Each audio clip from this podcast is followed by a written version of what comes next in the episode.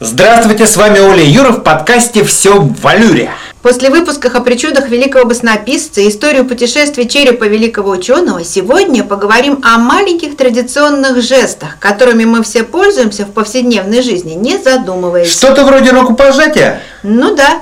Или, например, недавно на майских праздниках мы сполна предавались застольным ритуалам. Как же бокалы наполнены, торжественно поднимаем их, смотрим друг другу в глаза и со словами «за здоровье» или «за встречу» чокаемся. Возможно ли сейчас представить застолье без чокания бокалов? Думаю, с трудом. Значит, сегодня узнаем, откуда же родилась традиция чокаться. Попробуем. И на этот счет столько версий, что пытаюсь скаламбурить чокнуться можно. Простейшее объяснение. Как еще дать понять близким и знакомым, что пора уже выпить вместе всем? Как и не прокричать «чокнемся»?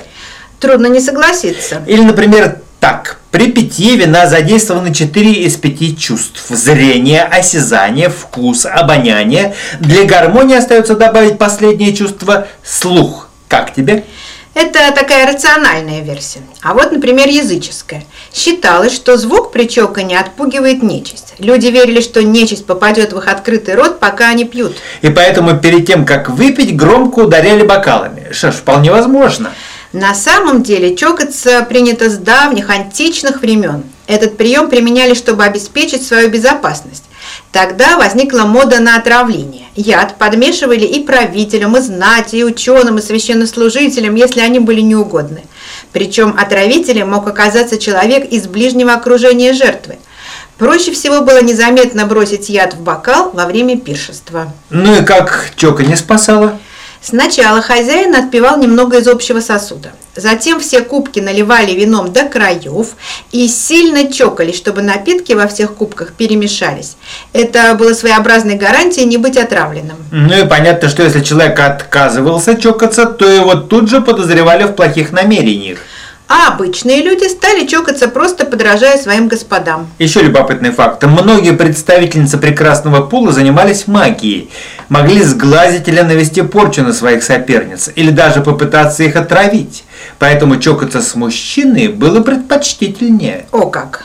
И еще одна версия, то, что традиция чокаться пошла от рыцарей. По преданиям в 7-8 веках при дворе францского короля Карла Великого, рыцари на пирах сдвигали свои кубки с вином в центр стола и стучали им друг от друга. Это символизировало дружбу, единство и силу. Это красиво, но оказалось, ритуал уже существовал до этого. И благополучно дошел до наших дней. И сегодня даже существуют правила этикета, по которым принято чокаться. Вот это любопытно. В некоторых странах перед тем, как чокаться, люди называют имя того, с кем чокаются. А еще, знаешь ли ты, что мужчина должен подносить свой бокал ниже бокала женщины? А, например, подчиненный также должен подносить свой бокал ниже начальника. Представь себе.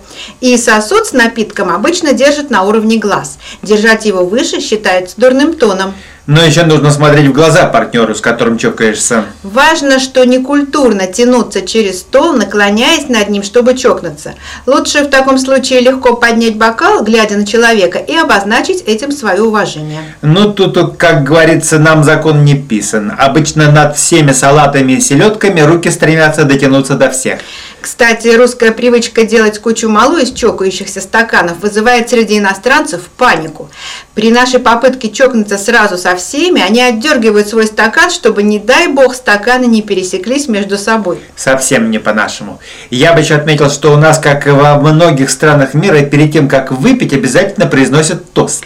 И если у нас есть короткое на здоровье, по-немецки «прост», у французов «санте», у англичан это cheers, а у японцев канпай, что значит пей до дна. Только в японском застолье чокаться не принято вовсе. Вот как. А я предлагаю в финале традиционный анекдот в тему. Граждане, главное при коронавирусе соблюдайте социальную дистанцию. При чокании рука не должна сгибаться в локте. Прислушайтесь к рекомендациям ВОЗ. Эту гадость мы победим. Звучит как тост. И, как говорится, пили они долго и счастливо.